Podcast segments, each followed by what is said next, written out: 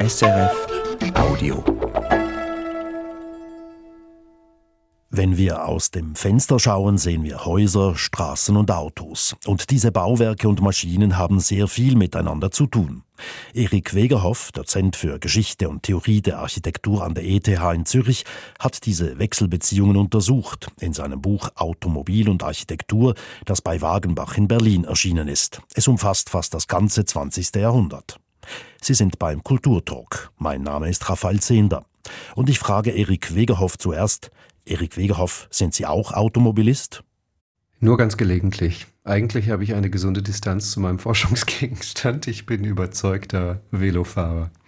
Aus Ihrer Sicht, was ist der wichtigste Einfluss des Automobils auf die Architektur? Ich glaube, der wichtigste Einfluss ist eigentlich eine ganz banale Tatsache, die vielleicht so offensichtlich ist, dass man sie eben gerne übersieht. Aber gerade darin stecken die großen Geheimnisse der Kultur, die es dann zu entdecken gibt. Nämlich, dass Autos sich bewegen und Architektur natürlich als Immobilie sich grundlegend nicht bewegt, nicht bewegen kann, mal abgesehen von einem Fenster, einer Tür und so weiter. Und dass das eigentlich einen ja, wie ich es im Buch nenne, kreativen Konflikt ausgelöst hat. Also eigentlich zunächst mal Panik in der Welt der Architektinnen und Architekten im frühen 20. Jahrhundert. Man dachte, wow, dieses Ding, das ist irgendwohin unterwegs und das ist ja nicht nur unterwegs von A nach B, sondern das ist eben auch unterwegs in eine vielversprechende Zukunft. Das Versprechen des Autos, das Versprechen dieser automobilen Bewegung und die Architektur musste dann aufholen. Das sah man zumindest in den ersten Jahrzehnten des 20. Jahrhunderts so. Nun, Sie haben es angesprochen, das Auto ist dynamisch, es bewegt sich, die Architektur, die Gebäude, die Immobilien, die sind immobil, also unbeweglich, die stehen einfach da. Das ist eine große Herausforderung für Architektinnen und Architekten. Den kreativen Konflikt, der daraus entsteht, den haben Sie auch erwähnt. Inwiefern ist dieser Konflikt kreativ? Das ist ein kreativer Konflikt insofern, als dass er eben nicht ein sich verschließen, eine Opposition gegenüber dem Auto auslöst, sondern zunächst mal eine Art, im übertragenen Sinn könnte man sagen, Wettrennen eigentlich. Also in den ersten Jahrzehnten des 20. Jahrhunderts bemühen sich dann plötzlich Architekten, allerlei Ideen zu erfinden, mit denen sie die Architektur mobilisieren können. Also wie macht man Architektur dynamisch? Wie sieht sie dynamischer aus? Das äußert sich beispielsweise schon in abgerundeten Ecken, wie macht man Architektur anders lesbar aus dem beschleunigten Auto heraus, aber eben auch so kuriose Ideen wie beispielsweise die des Berliner Architekten Erich Mendelssohn, der dachte, dass tatsächlich die automobile Energie eine Eigenheit ist, die im Material Eisen ist, aus dem das Auto gebaut ist und dass dieses Eisen eben ja auch als Baumaterial in der Architektur mehr verwendet werden müsse als Komponente des Baustoffs Eisenbeton und als solche dann eben auch die Energie aufnehmen könnte, übertragen könnte tatsächlich in die Häuser hinein. Das heißt, ein kreativer Konflikt insofern, als dass der eben, was dieser Aufeinanderprall von Architektur und Autos, dass der etwas ausgelöst hat, so eine Art Zündfunken, ein intellektueller Zündfunke eigentlich im Denkmotor der Architekturdebatten. Was würden Sie sagen, Erik Wegerhoff, ab wann hat das Auto begonnen, die Architektur in breiterem, in größerem Maße zu beeinflussen? Ich würde schon sagen, dass was da so in den 10er, 20er Jahren geschehen ist, das ist nicht nur ein Elitenphänomen. Also ich schaue mir sicherlich beispielsweise das Atelierhaus des Malers Amédée aux Enfants in Paris an, eines der ersten Bauwerke, das Le Corbusier als Schweizer Emigrant in Paris realisieren konnte unter seinem neuen Künstlernamen, also wirklich auch eine neue Erfindung mit neuem Namen, neuer Architektur. Und dann noch eben das Auto als neue Inspirationsquelle. Das hat aber wirklich weite Kreise damals schon der Pariser Architektenschaft fasziniert und bestimmt. Und nicht nur der Architekten, sondern auch der Intellektuellen einfach damals wenn man an Vicomte Noy denkt, an Rob Marley Stevens, das sind verschiedene Leute, die da aktiv gewesen sind in dem Umfeld. Wenn man an Malerinnen und Maler denkt, die sich selbst im Auto auch porträtieren. Und der Lempitzka ganz berühmt geworden, dieses Porträt. Aber es ist eben auch einfach so, dass das eine Alltagserfahrung war. Und wenn das damals nicht eine Alltagserfahrung gewesen wäre im damaligen Paris, zumindest eben in solchen urbanen Zentren, dann hätte das auch nicht diese entsprechenden Wellen in intellektuelleren, in künstlerischen und Avantgarde-Kreisen mit sich gebracht. Das kam einfach auch über die tatsächliche Präsenz des Verkehrs und wurde dann tatsächlich auch schon reflektiert und tatsächlich wahrgenommen, auch in der Presse, die überhaupt keine Fachpresse ist in Bezug auf Kunst und Architektur. Und äh, so richtig umgepflügt hat das Automobil die Städte mindestens äh, nach dem Krieg, als alles kaputt war und man dann auch Platz hatte, die neue Infrastruktur zu bauen, die ans Auto angepasst war. Ja, als dankenswerterweise alles kaputt war oder man es dann kaputt machen konnte. Ne? Weil man, also kaputt machen ist ja auch immer gut, wenn man kaputt machen als eine Art von Reparatur deklarieren kann. Und das konnte man zumindest in der Schweiz weniger, aber außerhalb der Schweiz auf jeden Fall. Also in Deutschland war auf jeden Fall genug kaputt, als dass man aufräumen musste. Und was aber natürlich auch faszinierend war und was ja auch ganz toll ist irgendwie, solange das für alle geht und funktioniert nun ist ein Grundproblem oder war zumindest schon Anfang des 20. Jahrhunderts ein Grundproblem das Spannungsfeld zwischen Automobil und Städtebau oder Architektur, dass die alten Städte ja viel zu eng waren, die Altstädte und so weiter, die waren überhaupt nicht ausgelegt auf diese, diese Bewegung der Autos. Wie hat man das gelöst? Es gibt einen schönen Text von, ich glaube 1913 ist das schon, wo im Jahrbuch des Deutschen Werkbundes ähm, darüber reflektiert wird, wie man nun die Städte umgestalten muss. Und da heißt es also, die Städte müssten aus großen axialen Anlagen bestehen. Das muss geradeaus gehen. Das ist dann zunächst mal nicht wirklich so umgesetzt worden, beziehungsweise das sind eigentlich auch wiederum Ideen, die eigentlich doch schon ins Barockzeitalter und ins Kutschenzeitalter zurückgehen. Aber umgesetzt wurde das dann tatsächlich im Autobahnbau. Und eine Erkenntnis, die ich im Rahmen der Recherchen eigentlich zu diesem kreativen Konflikt Auto und Architektur hatte, ist, dass man eigentlich die Autobahn zu den großen, ganz frühen Errungenschaften der Moderne zählen muss. Die Avus in Berlin, die im Südwesten Berlins durch den Grunewald schneidet und so eine der ersten Autobahnen, Autobahnen weltweit überhaupt ist, die ist tatsächlich ein Avantgarde-Bauwerk, wenn man so will. Und der Straßenbau, nicht nur der Städtebau, sondern tatsächlich eben auch der Straßenbau wird in dem Buch ausführlich berücksichtigt, insofern als dass er eben einen wesentlichen Beitrag leistet, tatsächlich auch zu den Architekturdebatten der jeweiligen Zeiten. Sie schreiben recht früh in Ihrem Buch, auf einer der ersten Seite, schreiben Sie, Ihr Buch sei eine letzte Hommage an das Auto zum Abschied. Können Sie mir das erklären? Weil von Abschied vom Auto ist im Alltag ja eigentlich wenig zu erkennen. Ja, da glaube ich, ist vielleicht noch wenig zu erkennen, aber es gibt einige Indikatoren, die interessant sind. Es gab jetzt äh, viel diskutiert in den Medien, ein SUV-Verbot, das ist übertrieben, aber eine SUV-Einschränkung in Paris. Der geht übrigens eine SUV-Einschränkung in Basel voraus. Man ist, glaube ich, schon dabei, langsam das Auto aus den Städten zu verdrängen es äh, auf das Land, seinen Bewegungsradius zu beschränken. Ich glaube, wir verabschieden uns auch vom Auto mit solchen Dingen wie zumindest doch immer konkreter werdenden Vorstellungen eines selbstfahrenden Autos und auch die Elektrifizierung des Autos, die momentan ganz offensichtlich auf dem Vormarsch ist, die sehe ich eigentlich als eine Art Abschied einer Technologie, wo eben eigentlich Verbrenner, der Sound dieses Verbrenners und eben auch das persönliche Fahren, das Auto und diese Maschine als quasi Verlängerung des eigenen Körpers, als Ausdruck, als Streben in die Freiheit und in die Zukunft, in die Bewegung. Ich glaube, das sind Dinge, die eigentlich am Ende sind. Also auch die Entwicklung moderner Autos beschränkt sich eigentlich nicht mehr auf etwas, was wirklich das Auto ausmacht, sondern macht Autos komfortabler, macht Autofahren vermeintlich umweltfreundlicher aber ist weit entfernt von den automobilen Neuerungen, die sich eigentlich so bis in die 60er Jahre doch zumindest oder in die 70er Jahre des 20. Jahrhunderts abzeichneten. Ich glaube, dass eigentlich auch, und das habe ich im Rahmen meiner Recherchen feststellen können, Fußgängerinnen und Fußgänger ganz eindeutig auf dem Vormarsch sind seit ungefähr drei, vier Jahrzehnten, seit in den 70er Jahren so etwas wie die Begegnungszone, der verkehrsberuhigte Bereich oder auch die Spielstraße erfunden wurde, man kann eine gewisse Tendenz eigentlich zur Verabschiedung des Autos feststellen. Bisher vielleicht noch in intellektuellen Debatten und bisher vielleicht noch eher so im normativen Soll als im Ist.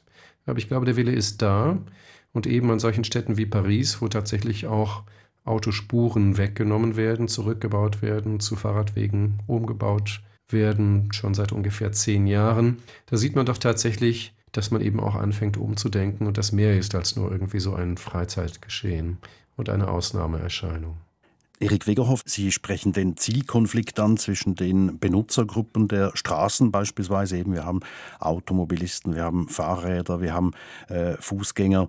In diesem Zielkonflikt kommt ja dann immer auch der Freiheitsbegriff des Autos zum Zuge. Autofahren gleich Freiheit. Das ist auch nicht eine Neuerscheinung, sondern in Ihrem Buch zitieren Sie einen Text aus dem Jahr 1913, wo das Auto schon das Freiheitssymbol schlechthin fast ist. Wie mhm. erklären Sie sich, dass das Auto gleich Freiheit, dass das so einen großen Stellenwert hatte und für gewisse Leute immer noch hat? Naja, das ist ja schon das Tolle. Also dieses Automobil, was eben selbst beweglich ist, das gilt ja nicht nur für die Karosse sozusagen, sondern das gilt dann auch für mich, wenn ich mich da reinsetze. Vielleicht gerade auch als junger Mensch, wenn ich noch relativ frisch meinen Führerschein habe und dann so aufbrechen kann. Und die Welt steht mir eigentlich offen und es kann losgehen. Und dagegen ist zunächst auch mal gar nichts einzuwenden. Das ist natürlich, das hat eine enorme Faszination. Ich glaube, das ist äh, letztlich das Versprechen der Bewegung, dass am Ende die Bewegung eben irgendwo hinführt, auch eine gewisse Parallele von zurückgelegtem Weg und Lebensweg und eine Beschleunigung damit auch der eigenen Erlebnisse und eine Sinngebung, wenn man so will. Also Freiheit ist ja auch nur dann interessant, wenn man sie gestalten kann. Und ich glaube, das Auto erlaubte eben über Jahrzehnte und erlaubt auch äh, immer noch die Gestaltung der eigenen Wahlmöglichkeiten, zumindest wenn es schon mal darum geht, wohin man eigentlich geht. Dass diese Freiheiten jetzt allerdings auch nicht unbegrenzt sind und dass sie spätestens da ihr Ende finden, wo eben andere ihre Freiheiten auch ausleben wollen, sei es im Auto mit anderen Verkehrsmitteln oder sogar ohne Verkehrsmittel. Das ist auch klar und das wurde auch schon spätestens seit den 60er Jahren eigentlich diskutiert. Interessant finde ich in Ihrem Buch auch die äh, Gliederung, also die drei großen Kapitel Beschleunigen, Schalten, Abbremsen, die ja, äh, ja über die Zeit hinweg, über die Jahrzehnte oder ein Jahrhundert hinweg eigentlich thematisieren, wie die Debatten gelaufen sind, beschleunigen, 20er, 30er Jahre, da war ja die Begeisterung für dieses neue Fahrzeug, da beim Schalten, 50er, 60er Jahre vielleicht in diesem Kapitel, kam erste Skepsis auf, das Nachdenken, die Reflexion über dieses Phänomen Auto und dann ab den 70er Jahren bis in die 90er vielleicht, da kommt das Kapitel Abbremsen in Ihrem Buch zur Sprache.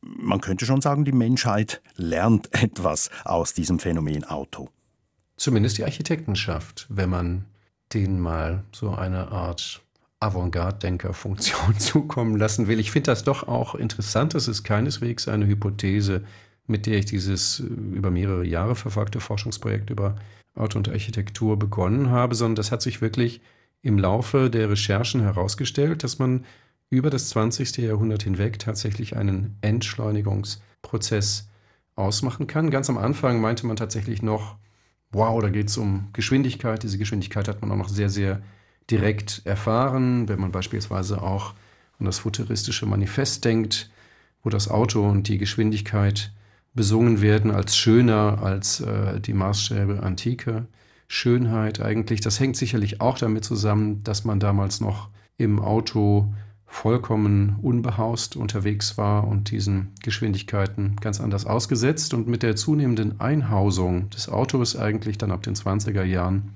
haben dann mehr und mehr Autos tatsächlich eben auch Fahrgastkabinen und wenn man um die Mitte des Jahrhunderts beziehungsweise dann ins späte 20. Jahrhundert schaut, da ist man natürlich zunehmend gemütlicher unterwegs, aber auch eben immer stärker entkoppelt tatsächlich vom Motor und der eigentlichen physischen Geschwindigkeitserfahrung. Und da kann man eine Parallele im Architektur Diskurs eigentlich ausmachen.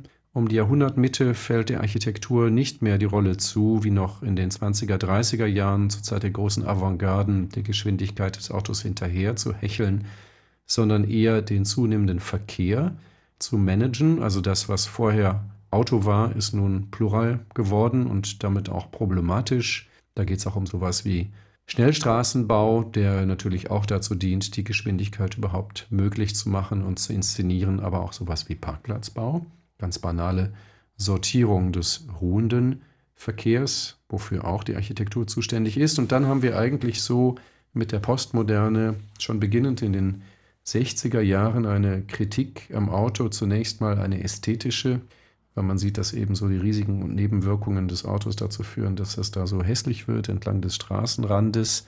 Gibt es nochmal eine kurze Gegenbewegung, wo man das nochmal zu glorifizieren versucht, aber letztlich eigentlich kommt man dahin, dass man sich wieder in den Architekturdebatten mehrere Stimmen sich auf Fußgängerinnen und Fußgänger berufen, dass man ein Formvokabular wieder auspackt, was man längst überwunden glaubte, wo es ganz tektonisch um Tragen und Lasten geht, also Säulen und Gebell kommen so mit den 70er, 80er Jahren wieder ganz en vogue und damit auch eine ganz andere Art der Verkehrspolitik, sogar tatsächlich der Gestaltung der Oberflächen bis hin zum Kopfsteinpflaster oder zum berühmten Poller vielleicht das simpelste und irgendwie mir sympathischste Element, was man dann dem Auto so ganz archaisch und ja äh, wirklich nahezu prämodern in den Weg stellt. Das ist doch ziemlich amüsant und auch, auch interessant, das so nachverfolgen zu können. Da sind wir dann mit den Pollern, sind wir dann wirklich bei der Entschleunigung, beim Abbremsen. Was würden Sie sagen, wo stehen wir in der Gegenwart bei diesem Zyklus beschleunigen, schalten, abbremsen? Sind wir da heute noch eine Stufe weiter beim sehr stark abbremsen oder wie würden Sie das charakterisieren, den Stand der Debatte 2024? Ich würde sagen, Stand der Debatte 2024, soweit ich die Kompetenz habe, das zu sagen. Ich bin natürlich Historiker und mein Buch endet mit den 90er Jahren. Aber ich würde sagen, eine gewisse Ratlosigkeit. Also aus dem Abbremsen ist so ein gewisses Zögern geworden. Ich glaube, die Architekturdebatten orientieren sich dezidiert nicht mehr am Auto. Sie orientieren sich sicherlich mehr am Menschen und dessen sensuellen Empfindungen auch, die sehr, sehr stark gerade im Schweizer Architekturdiskurs ausgehend aus den 90er Jahren, Peter Zumthor, aber auch andere, Herzog und de Meuron und so weiter, in den Vordergrund gerückt sind. Oder auch Johanni Pallas mal in in Finnland, aber so ein bisschen habe ich den Eindruck, wir müssten jetzt mal den nächsten Schritt machen, städtebaulich, stadtplanerisch tatsächlich auch und uns entscheiden eben, ja, wie sieht denn dann die Stadt ohne Auto aus? Und diese Entwürfe, die sehe ich gerade noch nicht. Da sehe ich noch keine Kommune, die wirklich ganz entschiedene Schritte geht. Dabei denke ich, gerade auf kommunaler Ebene wäre das eigentlich möglich. Und umgekehrt muss ich aber auch sagen, auch die Zunft der Architektur könnte da wesentlich visionärere Beiträge leisten, als sie das momentan liefert, hin zu einer Architektur tatsächlich der postautomobilen Zeit, die also immer wieder so schon seit den 90er Jahren im Schwange und im Diskurs ist, aber auch in der Gestaltung von entschleunigten Verkehrszonen und so weiter. Da werden Dinge ausgepackt, die eigentlich schon in den 70er Jahren entwickelt waren. Das ist nicht falsch. Aber es ist eben auch nicht wirklich neu. Und wenn ich Autos beispielsweise unter die Erde packe oder in andere Bereiche verschiebe und anderswo dann Fußgängerstraßen mache, dann habe ich noch nicht wirklich eine Stadt jenseits des Autos entwickelt. Also da gibt es noch was zu tun. Ich sehe ein bisschen Ratlosigkeit und ich glaube, ich würde mir eigentlich auch als Historiker durchaus wünschen, dass man vielleicht die Werbe, mit der man im frühen 20. Jahrhundert sich auf dieses neue Verkehrsmittelauto geworfen hat, dass diese Werve jetzt eigentlich auch mal sozusagen den ebenfalls kreativen und explosiven Rückstoß liefert und es dann auch mal aufgezeigt wird, wohin es denn in die andere Richtung gehen kann. Nun hat ja das Automobil, das finde ich auch interessant, zahlreiche neue Gebäudetypen hervorgebracht. Also fängt an bei der Tankstelle, hört auf beim Schrottplatz oder Drive-ins oder Parkhäuser. Da war ja eigentlich der Konflikt zwischen Architektur und Automobil sehr kreativ bei diesen neuen Gebäudetypen. Ja, auf jeden Fall. Also das ist äh, total faszinierend, so wie das 19. Jahrhundert eigentlich durch das Verkehrsmittel Eisenbahn in der zweiten Hälfte des 19. Jahrhunderts die großen Bahnhöfe als Kathedralen des 19. Jahrhunderts hat entstehen lassen, als völlig neuen Bautyp. So hat sich das auch im Laufe des 20. Jahrhunderts ergeben. Zunächst mal in den USA sicherlich, wo es einfach eine viel, viel höhere Automobildichte gab und dann aber eigentlich ab der Nachkriegszeit auch in Europa zum Teil auch so ein bisschen forciert, weil man eben modern und amerikanisch sein wollte. Das sieht man dann auch sehr, sehr schön am Hochhaus zur Palme in Zürich, wo es also so ein Drive-by-Schalter gab, eigentlich einer Bank und der dann auch gleich fotografiert wurde 1964. Und der Herr, etwas ältere Herr, der da mit seinem Mercedes sozusagen als Modell bei der Bank vorbeifährt, der steigt dann aber auf dem Foto noch aus, um tatsächlich noch an den Schalter zu gehen, weil er das noch gar nicht kennt, weil er irgendwie noch nicht begriffen hat, dass er eigentlich in seinem Wagen sitzen bleiben soll und von da aus die Bankgeschäfte erledigen mit dem Bankangestellten, der in so einer Art vorragenden Glasnase sitzt mit einer Schublade, die zu ihm hinausfährt zum Kunden. Das sind natürlich großartige Entwicklungen, die auch generell zu einer Art von Beschleunigung des Lebens beigetragen haben zu dieser Zeit. Auch die Diners natürlich, die dann so über den Atlantik gespült kommen, braucht man die oder nicht, das ist gar nicht so wichtig. Das ist eigentlich auch Ausdruck eines gewissen Stils, eben einer Beschleunigung, auch einer verkürzten Mittagspause beispielsweise, die damals in der Schweiz und auch anderswo in Europa eingeführt wurde und die eben solche Nebenwirkungen gezeitigt hat. Ich glaube aber, wenn man nochmal darauf zu sprechen kommt, dass wir eben langsam vielleicht doch den Abschied des Autos in aller Würdigung ähm, feiern können und es damit eben auch Gegenstand der Geschichtsschreibung wird, dann sieht man das gerade auch an einigen dieser spezifischen Autotypen. Also es gibt wirklich schicke Tankstellen aus den 20er und auch aus den 50er Jahren. Und heute sind Tankstellen eigentlich triste, notwendige Orte, wo es dreckig ist und wo man so durchrauscht. Ich glaube, Motels gibt es fast überhaupt gar nicht mehr. Drive-in-Kinos, das sind sicherlich auch Orte, die am Aussterben begriffen sind und selbst schon sowas wie Denkmalschutz verdient haben. Also man kann auch eigentlich anhand spezifisch dieser Bautypen, die für das Auto geschaffen wurden, feststellen, dass die Architektur und dass wir als Gesellschaft uns wahrscheinlich langsam verabschieden vom Auto. Sie haben vorhin auch die Hässlichkeit entlang der großen, vor allem der großen Ausfallstraßen erwähnt. Peter Blakes Buch aus 1964, God's Own Junkyard. Solche Aufnahmen oder Ideen kennt man ja eigentlich aus fast jedem amerikanischen äh, Roadmovie, dass es links und rechts der Autostraßen einfach sehr trostlos ist. In Europa ist es aus meiner Sicht nicht ganz so schlimm geworden.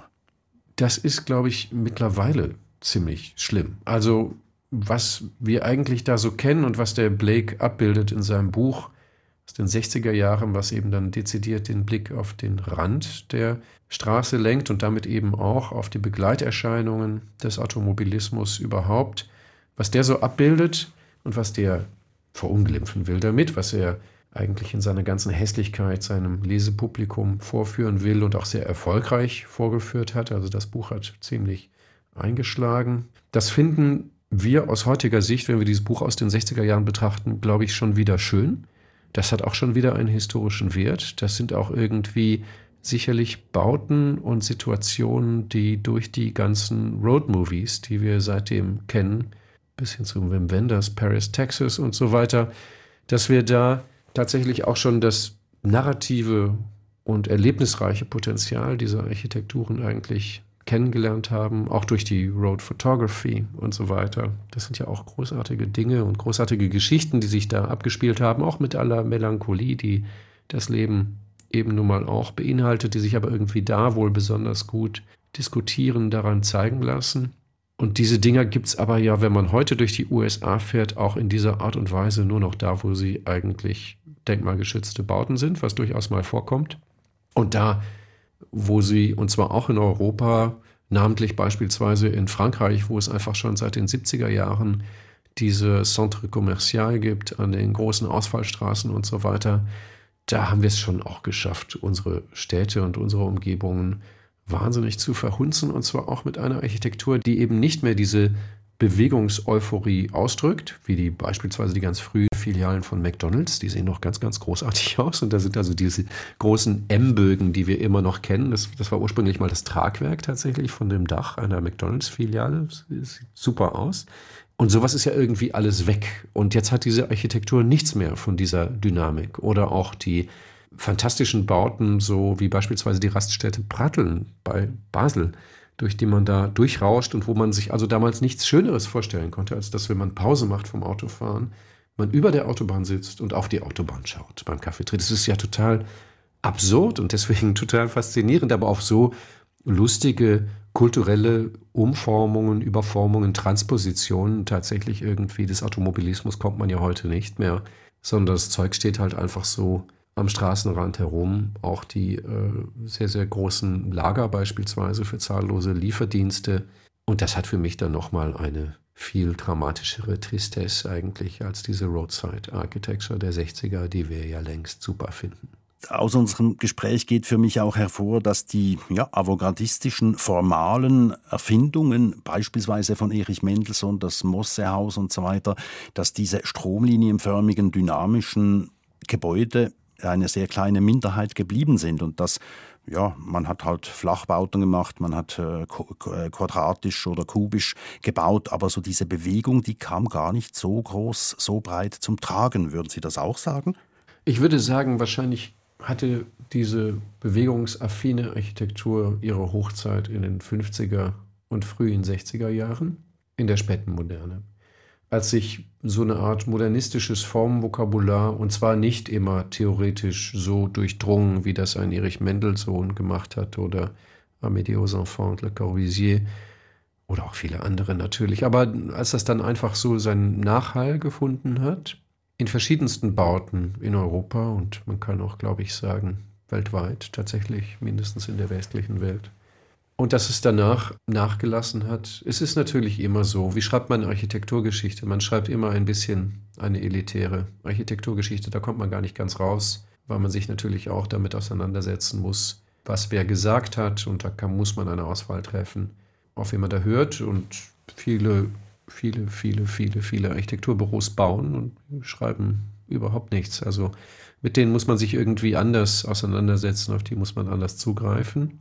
Ich habe ein wenig versucht, dieses Problem anzugehen, indem ich mit einer dezidiert westdeutschen Perspektive zahlreiche Jahrgänge der wunderschönen Zeitschrift ADAC Motorwelt, also der ADAC Clubzeitschrift, ausgewertet habe, auch in ihren Aussagen darauf hin, wie man das Auto gesehen hat und wie man Straßenraum und Stadtraum zu organisieren habe.